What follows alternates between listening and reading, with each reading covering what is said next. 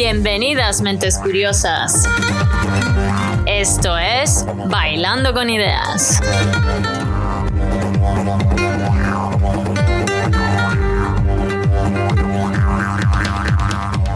Desde Australia con vosotros, la doctora Carmen Salvador. Os invito a escuchar un cóctel de entrevistas mixto con científicos, mentes fascinantes, emprendedores y corazones valientes. Descubramos esas ideas que han cambiado nuestro mundo, cómo hoy impactan nuestras vidas y cómo en un futuro expanderán nuestros horizontes. Bueno, al lío, que el tiempo se pasa y la vida no espera.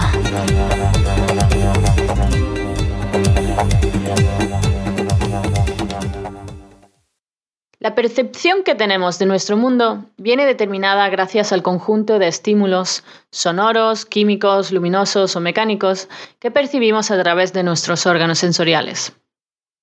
Estos órganos sensoriales, oído, vista, gusto, olfato, son precisas obras naturales de ingeniería que han sido esculpidas meticulosamente a través de miles de años de evolución y que transmiten señales de diferente manera en respuesta a una larga y tediosa adaptación a nuestro medio. Este puzzle de información es descifrado en nuestro sistema sensorial, la parte del sistema nervioso encargada de procesar la información sensorial.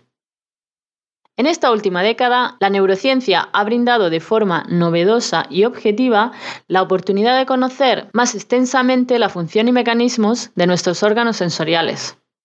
Desde técnicas no invasivas como la electrofisiología o deformación de imágenes hasta importantes descubrimientos genéticos.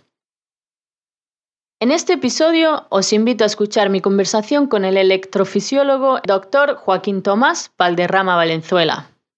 Joaquín es ingeniero de telecomunicaciones y es licenciado en Administración y Dirección de Empresas por la Universidad Europea de Madrid.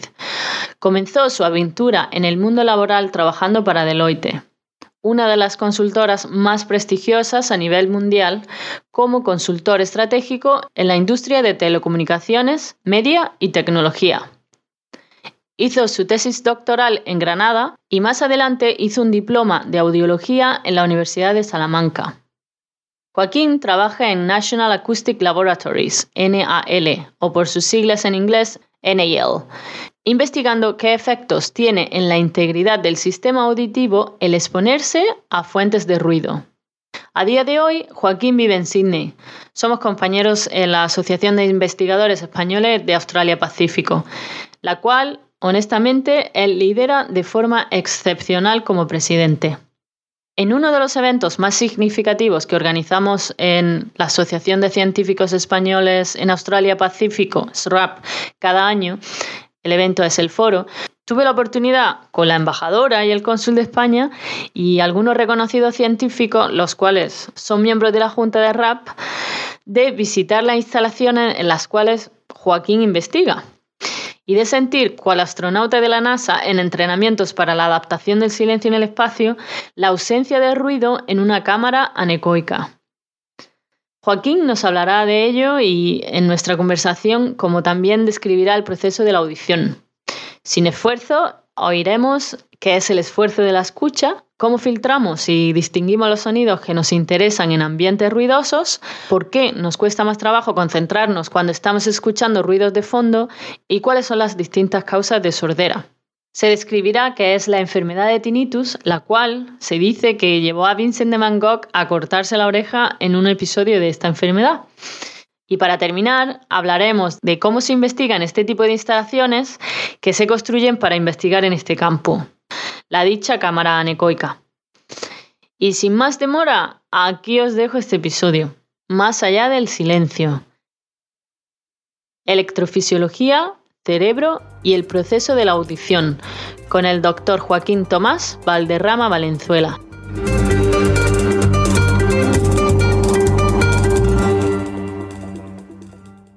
Yo empecé, bueno, yo estudié ingeniería de telecomunicación y soy también licenciado en Administración y Dirección de Empresas y, eh, por la Universidad Europea de Madrid, en Madrid. Y bueno, cuando terminé la carrera, como tenía ese doble perfil, tanto de ingeniería como de empresa, empecé a trabajar en Deloitte, que es una consultora, eh, como consultor estratégico en la industria de telecomunicaciones, media y tecnología. Y bueno, fue una experiencia interesante. Y, eh, pero bueno, después de un tiempo sentí que quizás me llamaba la atención el mundo de la investigación, porque había participado en algunos proyectos de investigación cuando estaba en la universidad. Y ese mundo de las ciencias siempre me ha apasionado. Supongo que quizás también tengo un padre matemático y, no sé, en mi casa siempre se ha hablado un poco de ciencia y, demás. Entonces me, sentía cómodo en ese ambiente. Decidí eh, volver a mi natal, a Granada, el doctorado en el Departamento de Teoría de la Señal, en Granada. Claro, yo llegué, yo no conocía a nadie y lo que era más preocupante, a mí no, no me conocía a nadie tampoco, ¿no? Y así, un, un, poco por casualidad, entré en el mundo de la biología. Después, bueno, pues durante la tesis tuve una buena experiencia con mi director, de, que le mando un saludo, y, y bueno, pues decidí continuar mi carrera en el mundo de la investigación y centrado también en el mundo de la biología. Sentí después que necesitaba un poquito más de formación audiológica y realicé un diploma de especialización en audiología por la Universidad de Salamanca y eh, que también, bueno, pues me ha resultado muy útil también en mi carrera, ¿no? Tuve la suerte de que al terminar mi doctorado, pues había una plaza disponible en los National Acoustic Laboratories, que es donde estoy trabajando actualmente, aquí en Australia.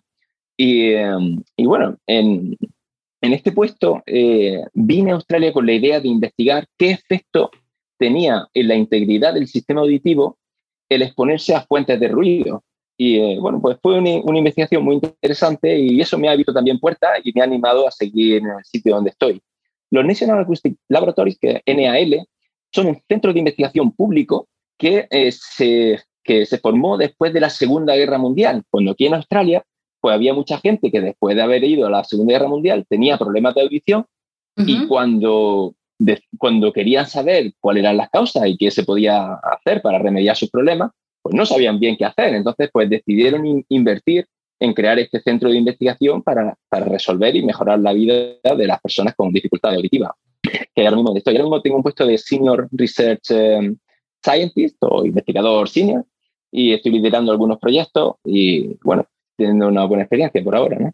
Sé que eres el presidente de la asociación SRAP, que es Spanish Researchers in Australia Pacific, los investigadores españoles en Australia Pacífico. Quería que nos comentara cuál es tu función como presidente y cuál es la misión de, de SRAP. Muy bien.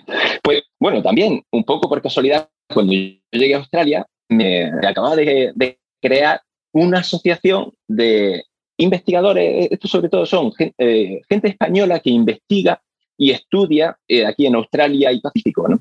Entonces, bueno, pues me llamó mucho la atención porque, y desde el primer momento vi que era un sitio muy enriquecedor, porque la principal misión de la asociación es divulgar ciencia y facilitar oportunidades de colaboración. Y además es una buena oportunidad para conocer gente de tu país y hablar en tu propio idioma y, pasar ratos agradables. Entonces, bueno, actualmente, como comentas, tengo el privilegio de ser el presidente y, y, de trabajar y de conocer a muchísima gente interesante. En la asociación tenemos alrededor de 200 socios tenemos unos 20 miembros que formamos parte de la Junta y luego aparte tenemos también un montón de partners y de socios con los que eh, bueno, realizamos actividades conjuntamente. ¿no? Entonces, en todos estos niveles conoces a gente muy interesante y aparecen oportunidades bueno, pues que, que, no se ofrecen si, si, va uno haciendo el camino solo. Eh, o sea que está siendo una experiencia muy, muy enriquecedora y esto es un privilegio. Totalmente. Joaquín y yo somos compañeros de la asociación y, y sí, es un privilegio. Entonces, bueno, ¿nos puedes contar un poco qué tipo de eventos eh, se organizan a través de SRAP? Claro, sí. Pues mira, en la, en la asociación, eh, quizá el, el, evento que más solemos organizar son unas cosas que se llaman Research Bites, en los que lo que hacemos es invitar a socios que, tienen, que investigan en distintos campos con la idea de transmitir a la sociedad un poco la investigación que ellos hacen, pero en un formato de divulgación y no tanto a un nivel muy científico. De tal manera que, bueno, con esto conseguimos, o nuestra principal misión es enriquecer culturalmente a la sociedad en la que vivimos y también estrechar lazos entre los dos países, entre España y Italia y, el resto de, de, países donde, donde estamos, que también tenemos presencia en Nueva Zelanda. Esa es principalmente nuestra visión. Luego tenemos también otras actividades muy diversas. Eh, por ejemplo, ahora tenemos un compañero que está organizando una visita a un observatorio astronómico. Entonces, por ejemplo, pues vamos, con este compañero, vamos a pasar un fin de semana pues con un montón de gente aprendiendo sobre estrellas, constelaciones, planetas. Y, y, bueno, cuando lo ves con tus propios ojos y te lo cuenta un compañero entusiasta, pues todas esas cosas son, son muy enriquecedoras y muchas más actividades. Eh, animo a los oyentes a entrar en nuestro blog y, y ver todas las cosas que hacemos, porque bueno, es muy impresionante las cosas que salen adelante. ¿Se te ocurre a ti alguna otra actividad que mencionemos? El foro, el Research Bytes, que bueno, con la pandemia pues hemos hecho algunos online, ¿no? Porque bueno, ha sido difícil no poderse ver en persona. Exacto. El premio Malespina, también tenemos el premio, ¿no? Estamos trabajando en otro premio que intentaremos anunciar pronto. Hay ah. muchas actividades que, que salen. ¿no? Sí, las conexiones ahora con la Cámara de Comercio española, entonces, bueno, ahí hay un puente entre la industria, estamos intentando conectar la industria y, y las partes de la investigación, ya sea en la academia o, o en, en, la industria científica también, ¿no? Así que bueno, sí, hay muchas muchas cosas que están pasando por ahí. Sí, y luego es una plataforma idónea también para estrechar relaciones con instituciones que realmente proporcionan un gran valor a la sociedad española viviendo aquí tan lejos. Por ejemplo, eso, la Embajada de España, el consulado de, en distintas ciudades, la Cámara de Comercio, como has comentado, el Instituto Cervantes. Es decir, tenemos lazos muy estrechos a nivel institucional con, con estas organizaciones y conseguimos sacar adelante cosas importantes con su apoyo. Desde luego que sí. Comencemos a hablar del proceso de la audición. ¿Eh? Me parece increíble que haya una traducción, por lo que el sonido es energía mecánica, ¿no? Entonces me parece muy impresionante que esa energía mecánica se traduce a, a, potenciales eléctricos que llegan hasta nuestros nervios auditivos y luego se transforman en potenciales de acción como señales nerviosas en nuestro cerebro, ¿no? Quería preguntarte, Joaquín, pues, ¿cómo escuchamos? ¿Cómo es el proceso desde que se produce un sonido en nuestro entorno hasta que viaja y escuchamos ese sonido en nuestras cabezas?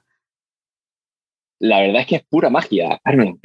como tú comentas, es alucinante eh, cómo es sofisticado es nuestra arquitectura neuronales y, de órganos que tenemos para poder conseguir hacer eso. es muy impresionante. ¿no? Efectivamente, el proceso de audición, bueno, es muy complejo, pero bueno, voy a intentar resumirlo, ¿no? Eh, todo empieza con nuestro, en la oreja, ¿no? que, eh, fíjate, la forma que tiene la oreja ya define un poco qué sonidos vamos a intentar captar un poquito con más atención. Por ejemplo, la oreja está diseñada sobre todo para, para captar con mucha más precisión los sonidos que vienen de nuestro, que están enfrente nuestra, cual tiene también algo de sentido, porque hace donde estamos orientando la cabeza, donde mostramos nuestra atención, ¿no? Luego también la onda de sonido, que son ondas mecánicas, viajan por el canal auditivo hasta que llegan al, tímpano, a una membrana timpánica que es muy fina y que vibra con las mismas vibraciones que las moléculas de aire. ¿De acuerdo? Después del tímpano tenemos una, la cadena de huesecillos, que son pues, los huesos más pequeños del cuerpo, y lo que hacen eso, lo que hace la, ese es el oído medio, ¿no? Y lo que hace la cadena de huesecillo es adaptar impedancias, que es un término que puede sonar raro a nuestra audiencia, pero lo voy a explicar de, manera sencilla. Adaptar, perdona, Porque no, se te ha, oído bien, a veces se corta la conexión, creo que tiene la ah. conexión un poquillo floja. Adaptar. Ah. adaptar impedancias. Y esto es, esto es, la forma en la que, porque por ejemplo, después del tímpano viene la cóclea, que es ese cascolillo que nosotros seguro que nuestros oyentes recuerdan de las clases de primaria, cuando era como un caracol. ¿no? Dentro de la cóclea, el medio es acuoso. Ahí tenemos líquido. Sin embargo, lo que tenemos en el aire es medio de aire. ¿no? Entonces, lo que hace la cadena de huesecillo es eh, adaptar esos dos medios para que la energía pase de manera eficiente de un medio a otro. Eso es muy parecido a si nosotros nos imaginamos que estamos dentro de una piscina y tenemos un compañero fuera de la piscina que nos está gritando algo al estar dentro de la piscina, no escuchamos casi nada, porque como hay un cambio de medio, casi toda la energía se refleja en la superficie del agua. Bien, lo que hace la cadena de huesecillo es adaptar esos dos medios que son distintos para que la, energía de un medio pase de manera eficiente al siguiente medio. Entonces, luego tenemos la cóclea, que es ese caracol, ¿no? Y en la cóclea, la cóclea es un órgano muy importante, porque dentro de la cóclea es donde tenemos unas células que son, se llaman células ciliadas, porque tienen unos cilios, ¿de acuerdo? Entonces, esas células son sensibles a las distintas frecuencias que nosotros escuchamos. Nosotros escuchamos en un rango que va desde 20 Hz hasta 20 kHz. Y ese rango de frecuencia es interesante porque nos permite codificar la voz, que es donde está, eh, se, suele mover en, ese rango de frecuencia. Entonces, eh, dentro de la cóclea tenemos 6.000 células ciliadas, ¿verdad? 6.000 células que son sensibles a nuestra audición. Y cuando estas células se activan, entonces activan nervios que son los que van a trasladar la información desde la periferia del sistema auditivo, desde la, desde la cóclea, desde la oreja, hasta el cerebro, quien al final va a ser el que interpreta el sonido de alguna manera que realmente es muy difícil de, comprender cómo, cómo, ocurren esos procesos. Normalmente, cuanto más periférico, cuanto más cerca de la, cuanto más lejano del cerebro eh, son los procesos, más fáciles de entender. Conforme nos acercamos a procesos cognitivos, la cosa se complica. Se complica. Porque entran en juego muchísimos factores, ¿no? A grandes rasgos, así es como funciona.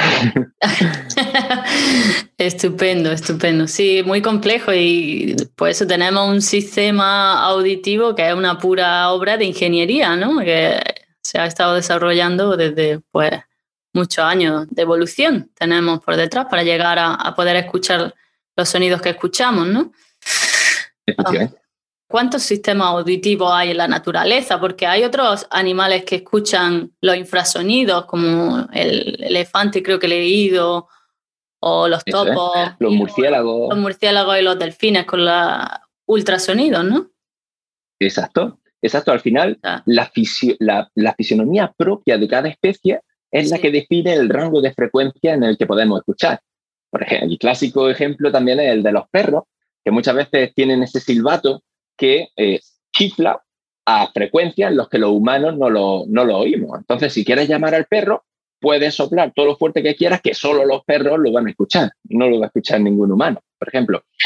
Algo muy, algo muy similar es a lo que ocurre en el campo visual con un mando de infrarrojos de la televisión. Nosotros, nuestra visión no está preparada para detectar frecuencias de infrarrojos, eh, pero eh, un mando de la tele perfectamente podría funcionar con, con frecuencia en la que está dentro del espectro visual nuestro, ¿no?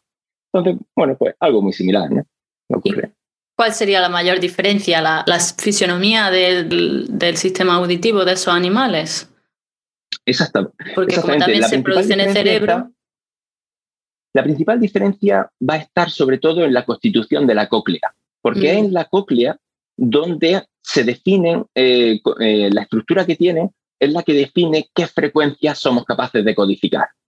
Entonces, pues los animales que tengan sensibilidad a otras frecuencias son aquellos que van a tener una cóclea que permita codificar información a esas frecuencias. Normalmente, pues suele venir determinado por alguna funcionalidad que tienen. Los murciélagos, por ejemplo, pues necesitan un amplio espectro de frecuencias porque se basan basan su localización, sus habilidades de localización en el radar. Entonces, pues están constantemente emitiendo sonido y recibiendo sonido y con eso, con el tiempo de, de, reflexión, se hacen una composición de, la escena donde, donde viven. ¿no? Ponen imagen al sonido, ¿no? Como ven, ven el sonido. Exacto. Muy interesante.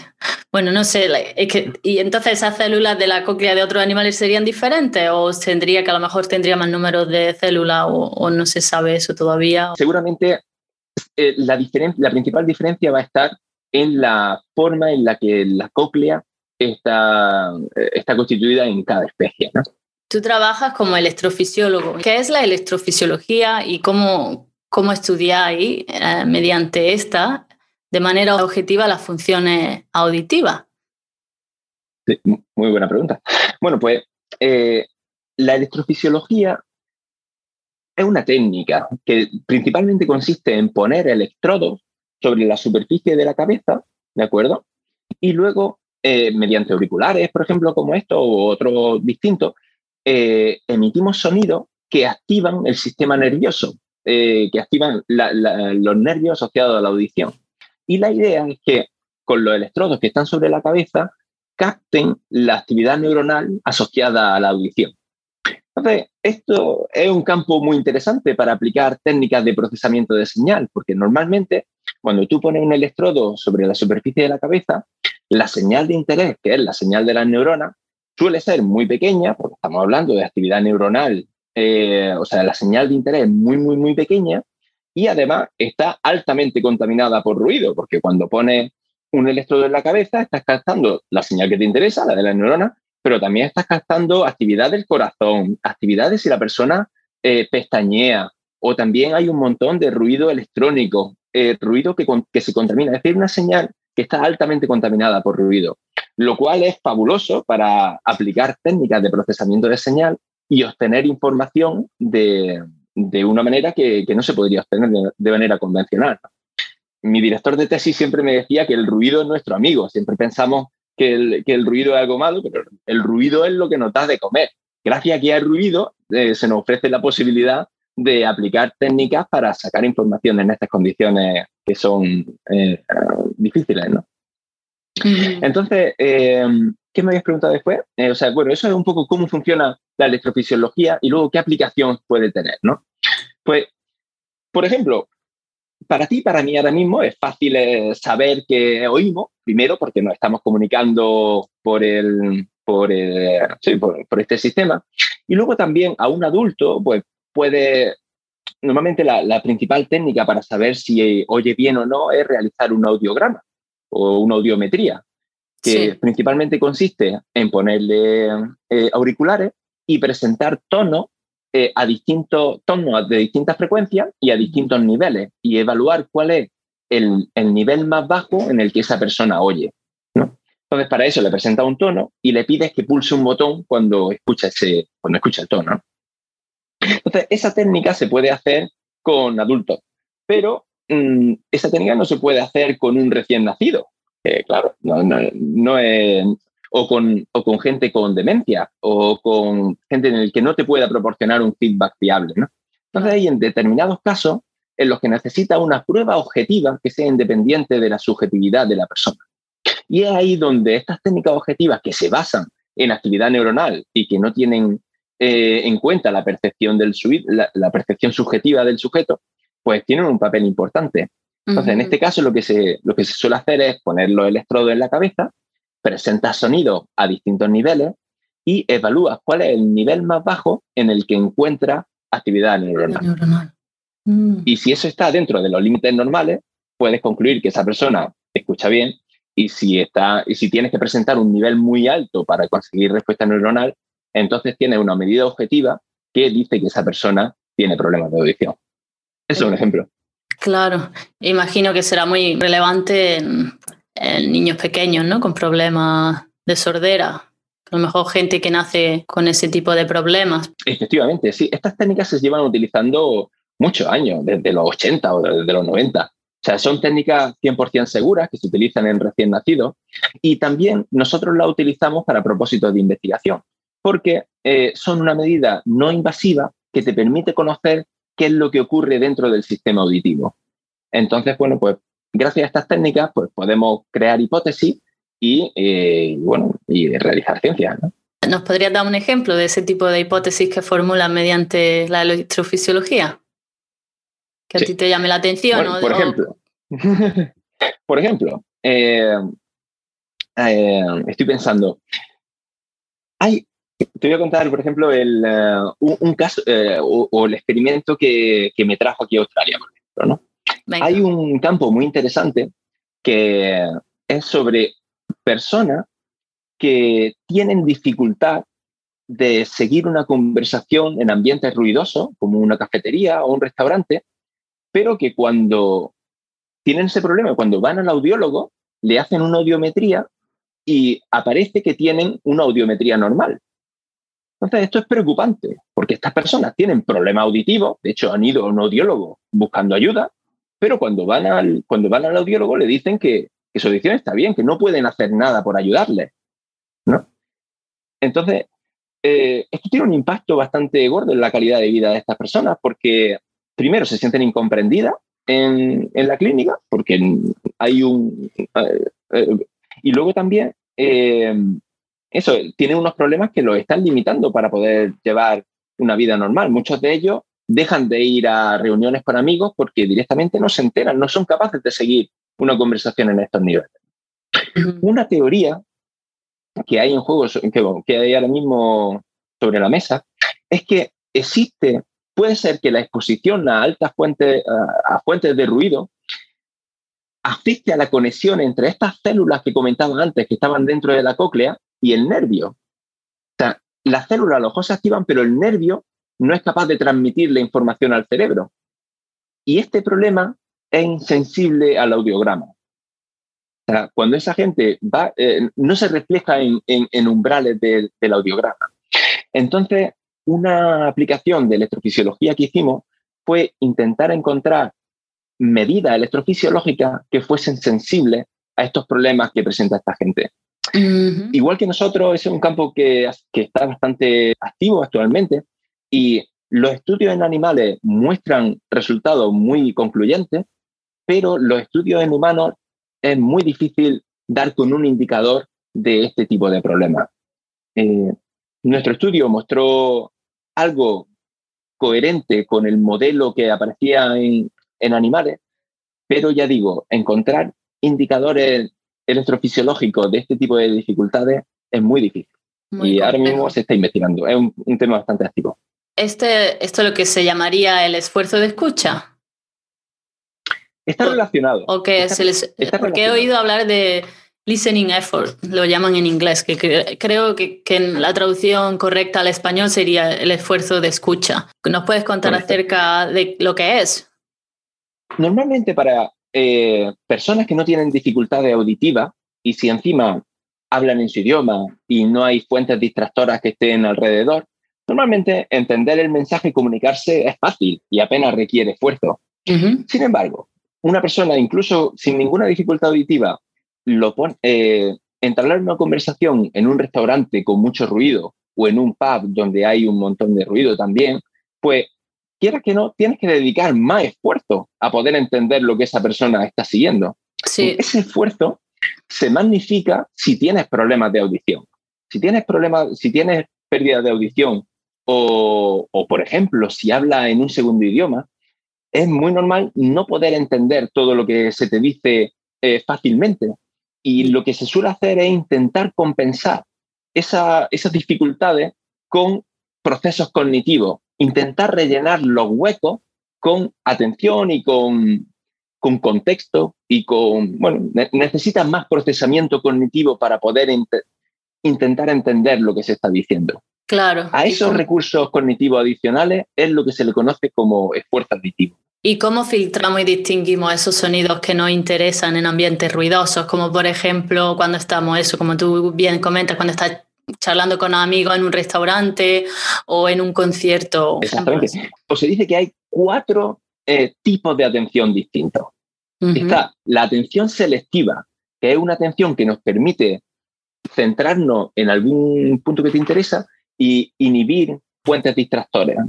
Luego está la atención sostenida, que es nuestra habilidad de sostener nuestra atención por un periodo largo de tiempo. Por ejemplo, si alguien dedica tres horas de estudio continuo, ¿no? que a veces está, cuesta trabajar. no conozco a nadie. luego, eh, luego está la atención alternante. Pues, pues no sé, a lo mejor estás trabajando, te llega un mensaje o un email, contestas al email, luego vuelves a tu trabajo. Ese tipo de atención que te permite cambiar constantemente o tu atención entre dos, entre dos cosas, ¿no? Y luego está la atención dividida, que en principio habla sobre tu capacidad de atención la divide en dos tareas. Hay mucha gente, y yo me uno a ella, que pensamos que no existe la atención dividida. O bien está centrado en una cosa o está centrado en otra. No será porque soy hombre, creo. en este caso, el tipo de atención que más se refleja eh, para entender una conversación en ambiente ruidoso es la atención selectiva. Esa es el, el, la atención o sea, el tipo de atención más importante, porque es la que te permite inhibir fuentes de sonido que no te aportan información a lo que te interesa. Y esos son mecanismos tremendamente potentes y que requieren recursos cognitivos, ¿no? Hay, imagino que ya sabemos qué áreas en el cerebro están implicadas en, en todos estos procesos. ¿O hay Normalmente los procesos de atención suelen estar más en la parte frontal del cerebro. Esa es la, la, parte del cerebro que suele controlar más los procesos de atención. Yo recuerdo también, de cara a lo que me preguntaba antes del esfuerzo auditivo, ¿no? que, ya digo, cuando yo vine a Australia, yo podía hablar inglés, pero claro, no es mi lengua materna. Entonces, yo recuerdo que terminaba el día tremendamente cansado, de, reventado, de, estar ocho horas intentando rellenar huecos y, intentando comunicarme en un segundo idioma. No, era el único, yo me pegué seis meses con dolor de cabeza continua por la noche. Claro. Recuerdo, por ejemplo, que era muy normal atender a charlas, pero claro, una charla duraba una hora, una hora y cuarto, y, para mí sostener esa atención era imposible. Recuerdo que en las primeras veces que yo iba a atender charlas en inglés, pues desconectaba a la media hora porque el esfuerzo era tan grande que acababa desconectando. Y eso es lo que nos cuentan también mucha gente que tiene dificultades auditivas, que tienen que hacer tal esfuerzo que al final acaban desconectando y, nada, y, teniendo una mala experiencia cuando están socializando, lo cual les lleva a entrar en una espiral en la que cada vez socializan menos y cada vez se aíslan más. Y por eso también estar muy relacionado eh, los procesos, o sea, tener dificultades auditivas con, eh, con, procesos de demencia y de, de declinamiento cognitivo, ¿no? Porque el, socializar y el, y el, y el tal eh, forma una parte muy importante de, todo eso. ¿Y se sabe por qué nos cuesta más trabajo concentrarnos cuando escuchamos ruidos de fondo? No se sabe. Al final tenemos una capacidad cognitiva limitada, las cosas que podemos hacer están tenemos una, capacidad que es, que es limitada, y si tenemos que dedicar recursos cognitivos a inhibir sonidos que no nos interesan, nos quedan menos recursos cognitivos disponibles para realizar la tarea que nos interesa. Por eso, eh, eso, eh, quizás estudiar con música, pues es poco eficiente, porque necesitas dedicar recursos a eso para, para, inhibir la música en vez de concentrarte. También es algo muy personal, cada uno encuentra la manera de, de, de sentirse más cómodo haciendo sus tareas, pero en teoría eso es lo que ocurre, ¿no? Sí.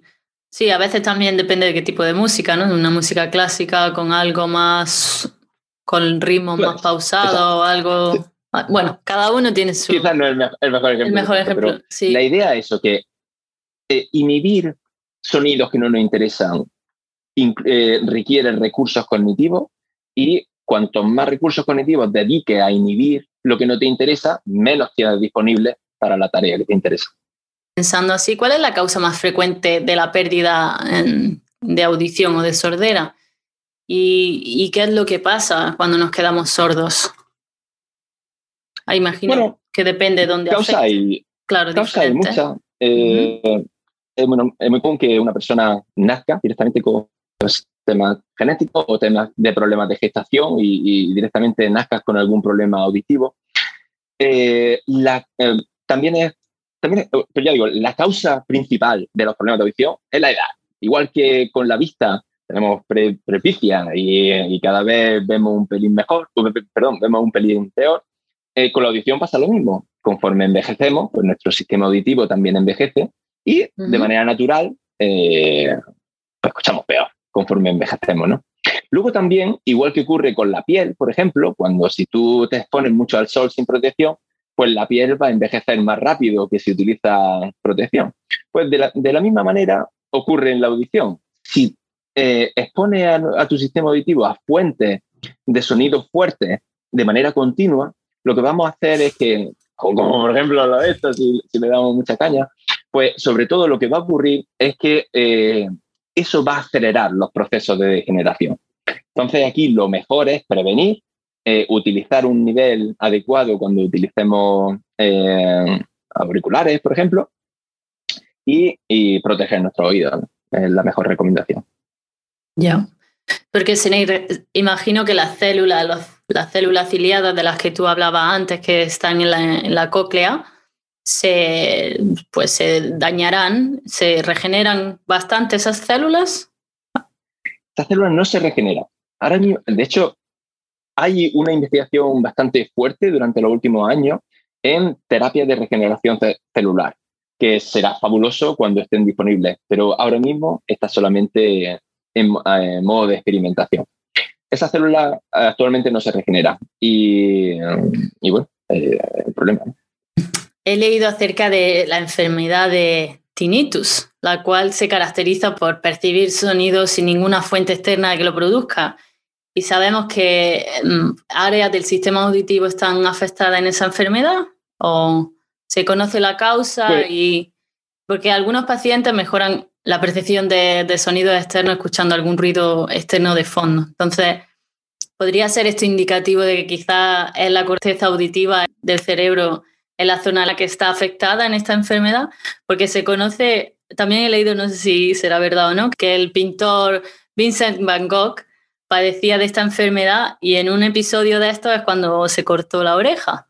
Así que no Wow. sé cómo No, la verdad es que Bueno, está dando la- bastante bien en, en la Me- clave, ¿no? me llamaba la El atención. eh, en español se conocen también como acúfenos. eh, son sonidos que se perciben, como has comentado, que sin que haya una fuente de sonido alrededor, ¿no? Y pueden ser bastante molestos, eh, porque claro, lo está escuchando de manera permanente y aquí lo, lo principal, lo, lo más preocupante de todo esto es, primero, no se conoce exactamente a qué se debe la generación del- de los acúfenos y segundo, no tiene cura, que es quizás de las cosas más preocupantes. Entonces, hay estudios que dicen que el exponerse a fuentes de ruido de nuevo puede inducir este tipo de, este tipo de problemas auditivos. ¿no?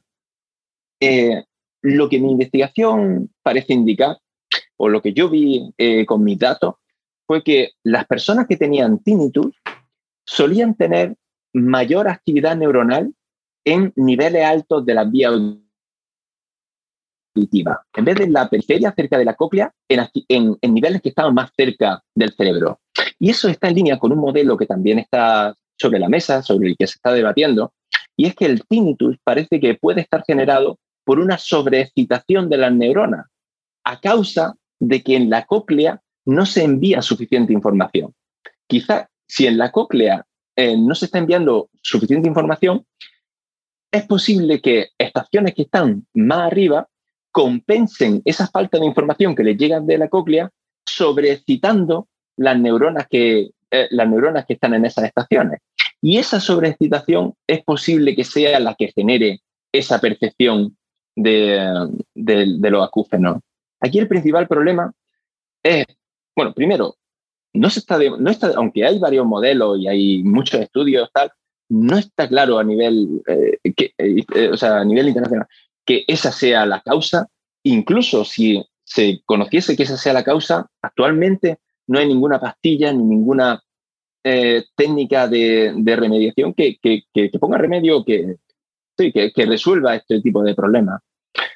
Tengo un compañero, bueno, cuando yo vine a Australia, un, un antiguo compañero mío en, en los laboratorios, eh, ha iniciado su carrera eh, de empresario, de, lo que ha hecho ha sido crear una, una app en la que pone en contacto psicólogos especializados en tratar a personas que tengan problemas de acúfenos con, con esas personas.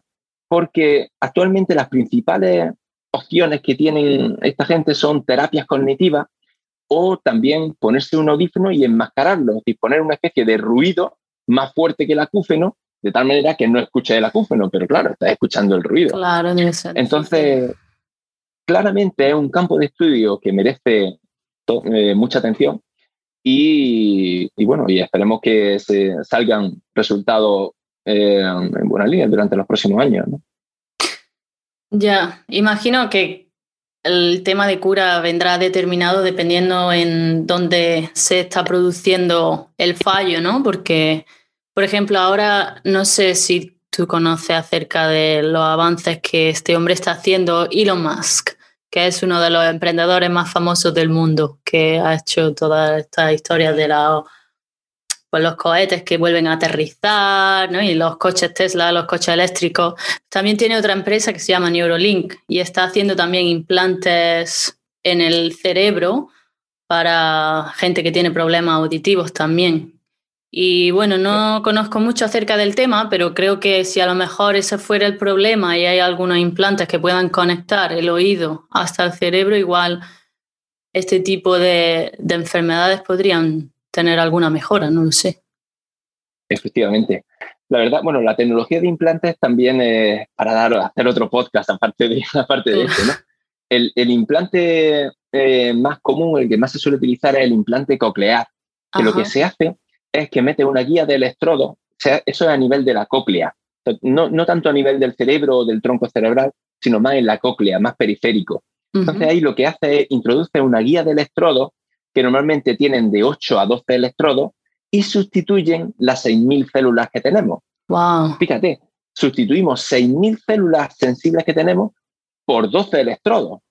Entonces, claramente, una persona con implante coclear no va a poder escuchar con la fidelidad que un normoyente escucha, pero, le, pero pueden comunicarse y, es impresionante la tecnología, cómo cambia la vida totalmente de, de una persona. Y también es impresionante la flexibilidad y la adaptabilidad que tiene nuestro cerebro para aprender sobre ese nuevo patrón de actividad neuronal que recibe solamente con ocho electrodos y, y pasando un tiempo, las personas argumentan que, escuchan con, normalidad. Al principio dicen que escuchan muy robotizado, muchos dicen como si fuese el pato Donald, pero hace, eh, pero pasado un tiempo, el cerebro, la plasticidad cerebral permite adaptarse a ese nuevo patrón y entenderla y, escuchar de manera natural. con la tecnología de implantes, cuanto más periférico sea, más eficiente. Hay también, ahora mismo también hay implantes a nivel del tronco cerebral, que sería una estación un poquito más arriba de, la cóclea, y también funcionan bien. Pero ya digo, cuanto más periférico sea la intervención, más control se suele tener en, en, la tecnología y, en, y, más eficiente suele ser. Claro, claro, porque todavía desconocemos mucho acerca del cerebro, ¿no? ¿Cuál es el implante? ¿Sabemos hasta dónde llegan los implantes más profundos? ¿Llegan hasta la corteza cerebral? ¿O...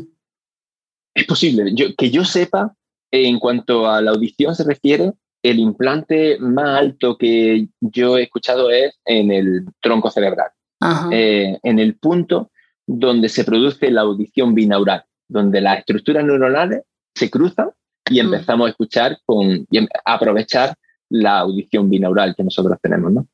Cuéntanos cómo, cómo haces tu investigación allí en el centro de, de, investigación donde tú trabajas, ¿no? Porque recuerdo en el foro pasado que organizó SRAP este año, Tuvimos, hicimos una visita porque tuvo lugar en tu centro de investigación. Me acuerdo de la cámara auditiva en la que tú trabajas, que es como un sitio de ciencia, parece una película de ciencia ficción, ¿no? ¿Nos puedes descubrir qué tipo de instalaciones necesitáis para realizar todo este tipo de investigaciones que vosotros hacéis? Sí, claro que sí. La verdad, me siento muy afortunado de trabajar en el sitio donde, donde estamos eh, es un edificio entero dedicado a estudiar la audición desde distintos prismas. Yo soy ingeniero, pero tenemos también eh, audiólogos, tenemos gente que se dedica a eh, speech pathologists, que es gente, ay, no me sale el término en español, de, ah. mejora del habla, ¿no? Logopeda. Logopeda, Sí. Perdón. Luego tenemos también muchas instalaciones por ejemplo, eso de electrofisiología, tenemos varios sistemas de electrofisiología. Tenemos sistemas también complejos que permiten eh, evaluar actividad neuronal con campos magnéticos, que eso también hace, eh, son sistemas muy caros que hay bastante poco en el mundo. Creo que hay ocho en el mundo y tenemos uno aquí, ¿no? y, entre otras cosas que otras instalaciones que tenemos, tenemos también una cámara anecoica, que es la, la, cámara a la que te refería antes, ¿no? Es una cámara, es un edificio, es una, habitación enorme en la que las paredes, tanto las paredes como el techo como el suelo, están rellenos de una especie de espuma y de pico que eh, la intención de, esa tecnología es evitar todas las reflexiones. De tal manera que, por ejemplo, cuando da una palmada o presenta un sonido, cuando llega a la pared, la pared absorbe ese sonido y no lo refleja. Entonces, eso te permite hacer experimentación se dice en campo libre, ¿no? Como si no hubiese, como si no hubiese nada, ninguna pared en, kilómetros, ¿no? Ni suelo, ni techo, ¿no? Bueno, el suelo es que no, no hay, ¿no? Que tenéis allí como unas rejas puestas en el suelo para que el sonido no rebote tampoco en el suelo. Eso me pareció muy curioso. Exactamente. Tiene esta, esta, esta esponja y demás están también en el suelo y tienes que andar sobre una malla metálica que, bueno, eh, no, es muy estable. y, em, luego, quizás lo más impresionante, aparte de la cámara anecoica es que dentro de la cámara anecoica contamos con un sistema que es una esfera que tiene 41 altavoces. Entonces son dentro, justo en el centro de la, de la esfera de, de todos los altavoces, es donde nosotros posicionamos a la gente que participa en nuestros proyectos de investigación. Y justo en el centro de la esfera, la tecnología que utilizamos nos permite reproducir ambientes realistas. Por ejemplo, tenemos expertos en acústica que lo que hacen es que van con una, una, una esfera pequeña llena de micrófonos, ¿no? Entonces van a sitios realistas, por ejemplo, una estación de tren, una cafetería, un restaurante o, bueno, sitios donde la gente suele ir y graban el ambiente, el ruido de ambiente de esos sitios, ¿no? Y luego, pues con técnicas de procesamiento de señal, son capaces de reproducir en el laboratorio situaciones realistas. Esto es muy interesante porque lo que te permite esta tecnología es reproducir en un ambiente controlado de laboratorio situaciones realistas y por tanto caracterizar mucho mejor cuáles son las dificultades auditivas que la gente tiene en la vida real y no, y no haciendo test que no tienen nada que ver con su experiencia en su vida diaria. ¿Cuánto tiempo vas normalmente a la semana? ¿Pasa mucho tiempo en, esa cámara? Últimamente sí. ¿Con esa habitación? bueno. ¿Cómo de, recuérdanos de nuevo? cámara anecoica. Ah, anecoica. Pues pondré también una, si nos envía una, me envías una foto, la pondré en la, en la página web o en las redes para que la gente vea lo que estamos hablando también en una imagen. Por supuesto. Sí, eh, ¿qué más Si pasaba mucho tiempo en ah. esa cámara haciendo tus investigaciones. Sí, pues ahora mismo, la verdad es que estoy, a mí me gusta mucho mi trabajo porque ahora mismo eh, estoy dirigiendo dos proyectos. Entonces, lo interesante es que me permiten dedicar tiempo para yo crear mis propios tests y demás. Entonces, cuando estoy en proceso creativo, paso bastante tiempo en la cámara anecoica tal, diseñando el experimento, implementándolo y asegurándome que, todo funciona como tiene que funcionar. ¿no? Y una vez que ya tengo eso montado, entonces tengo compañeros que me ayudan en la recogida de datos. Entonces, en los últimos meses he pasado bastante tiempo diseñando experimentos nuevos y ahora mismo lo que estoy es supervisando a algunos compañeros que, me, que, se encargan de la recogida de datos. Y bueno, pues siempre hay que estar pendiente de si hay algún problema, si hay alguna duda, algún problema, pues siempre estar atento de que todo salga correctamente, ¿no? Muy bien. Mm. Genial. ¿Y no te sientes raro sin ruido de fondo o te, te habitúas? Bueno, yo ya estoy habituado, pero pero es, una sensación eh, extraña, porque normalmente nuestro oído, lo que tú comentabas antes, de años y años, miles de años de evolución, no está diseñado para que no haya reflexiones. De hecho, es con las reflexiones muchas veces como te haces tú una composición del lugar del sitio donde estás, ¿no? En, en cualquier sitio cierras los ojos y da una palmada, escuchando qué tipo de, cómo suena tu palmada, te hace una composición, si está en un sitio cerrado, si está en un sitio abierto, todo eso, ¿no?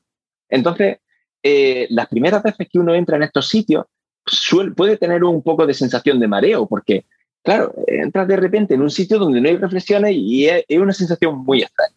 Y bueno, luego ya te habitúas y bien, pero al principio lo notas que es raro, ¿no? A todos se acostumbra uno, ¿no? Pero vamos. ¿Cuál es la pregunta que ahora mismo te apasiona más y que estás intentando um, resolver? Bueno, pues principalmente eh, me interesa mucho el, tema del esfuerzo auditivo que has comentado antes. Eh, y quizá eh, otro tema que me interese también mucho, el que he comentado antes, de personas que tienen audición normal, según el audiograma, pero que tienen dificultades de entender, de comunicarse en ambientes de ruido. Claramente, con esta población, eh, las técnicas de diagnóstico que existen ahora mismo para, para evaluar estos problemas no son sensibles a sus dificultades auditivas y hay una necesidad de ayudarlos. Entonces yo pienso que las técnicas de electrofisiología, eh, que algunas técnicas de electrofisiología en las que estamos trabajando, podrían ayudar a desarrollar nuevos test de diagnóstico que sean sensibles a estas dificultades auditivas. Es ahí principalmente donde mi cabeza está dándole vuelta. Me acabas de, contestar la siguiente pregunta que te iba a hacer, cuál era la, la, aplicación de la investigación, la aplicación clínica de la investigación que tú estás haciendo. Esta esa tiene una aplicación inmediata, que es ayudar a los clínicos a eh, determinar cuál es la dificultad auditiva de esta persona y, por tanto, ser capaces de proporcionarle recomendaciones individuales a cada paciente, porque esto no hay una solución que resuelva todos los problemas. Los problemas son muy diversos y requieren tratamiento individualizado. Otro punto también en esa, en esa línea es eh, sobre las técnicas de esfuerzo auditivo que, que, estoy, que estamos utilizando. ¿no? Que ahí, por ejemplo, uno de los proyectos en los que estoy trabajando, lo que, lo que intenta evaluar es en audífonos que son bueno, pues, eh, dispositivos que compensan la pérdida de audición para, para, que la persona oiga, oiga correctamente. Eh, los micrófonos de los audífonos pueden funcionar en varias modalidades.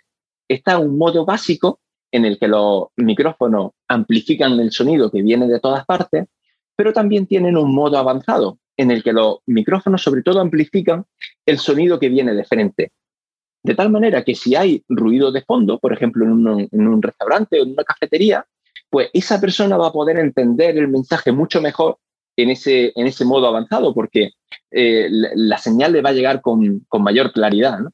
Entonces, lo que estamos investigando ahora mismo es ver si este modo avanzado de los audífonos reduce el esfuerzo cognitivo de personas que tienen pérdida de audición, porque esa es una de las principales quejas que suelen eh, comunicar en las clínicas audiológicas.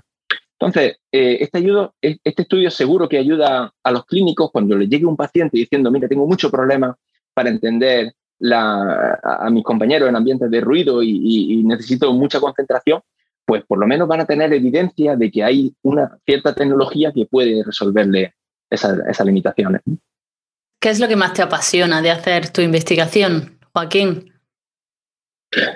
Imagino que ayudar, poder ayudar a la gente, ¿no? a poder resolver este tipo de problemas, ¿no? Totalmente. El ver que tu trabajo tiene un impacto positivo en la sociedad en la que vives siempre es algo que te motiva a dar lo mejor de ti mismo, ¿no? Luego, en general, y luego el, proceso de investigación a mí me encanta. Yo, a ver, por supuesto, cuando llega el viernes digo, mira, un poco de descanso, de vida personal y, y, se disfruta mucho.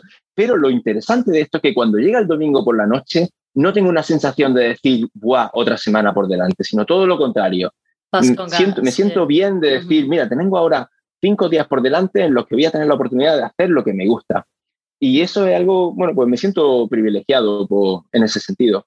La investigación es un mundo muy bonito porque te permite eh, poner a prueba tus propios razonamientos y, bueno, trabajar, otro, otro punto que me gusta mucho es trabajar con gente inteligente y gente comprometida con la que, con, la que seguir avanzando el conocimiento, ¿no?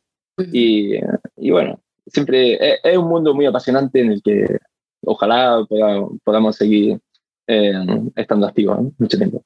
¿Cuál es el lado ah, negativo o los problemas de hacer investigación? Porque imagino que también habrá momentos en los que es difícil, ¿no? Y, cuesta trabajo conseguir financiación o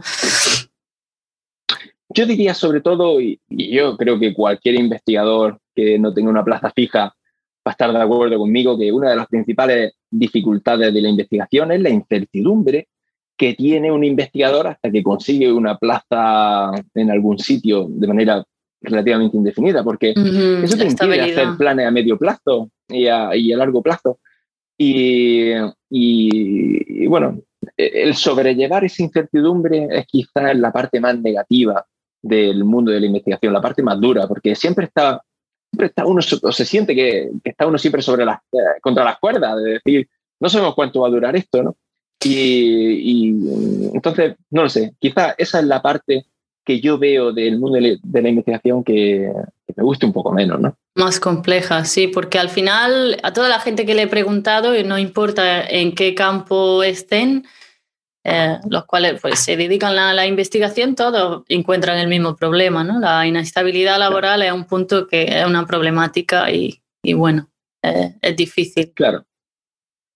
Suele ser muy normal cuando termina el doctorado, entra un, un periodo muy complicado porque empieza a competir con gente que ya tiene más trayectoria que tú y a aplicar a posiciones en las que eso es que hay mucha gente competitiva, ¿no? Y aparte, cuando consigue entrar dentro de un proyecto, bueno, pues a lo mejor el proyecto dura dos años, pero a los dos años está con un poquito mejor currículum seguramente, pero eh, vuelve a estar a sentirte vulnerable, ¿no? Y, hay mucha gente que, bueno, que si no tienen oportunidad de seguir en la investigación, pues mm, tienen que trasladarse a otra industria, lo cual está muy bien, pero, en fin, eh, tiene esa parte, ¿no? Esa parte negativa.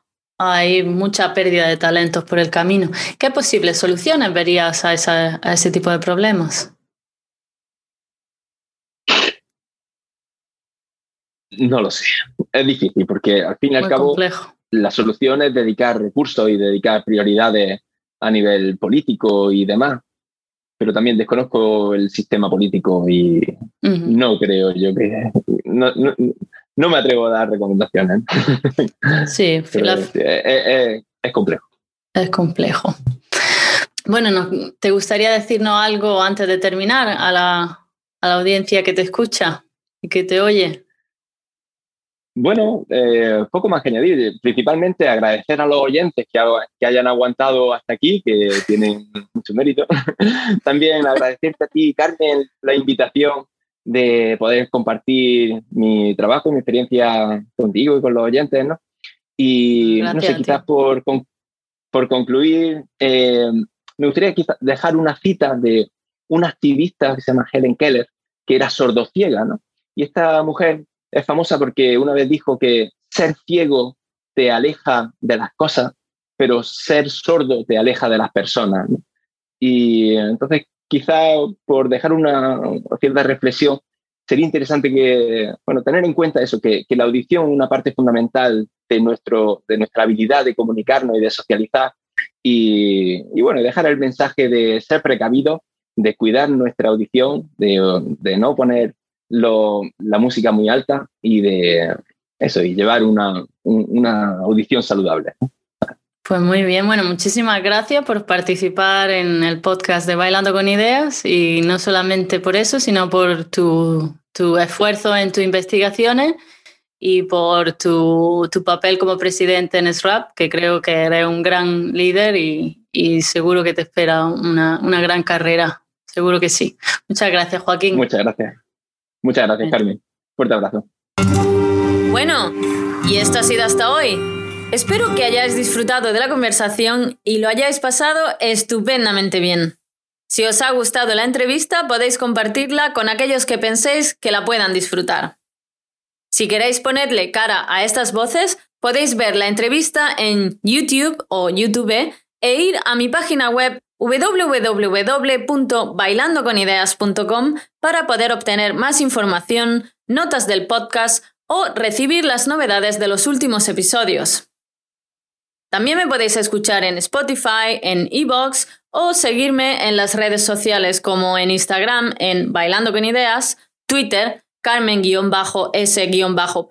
o en Facebook en Bailando con Ideas Podcast. Ahora sí que sí, me despido, mentes curiosas. Hasta la próxima. Y mientras tanto, dejemos al mundo correr. Pero recuerda que el tiempo se pasa y la vida no espera.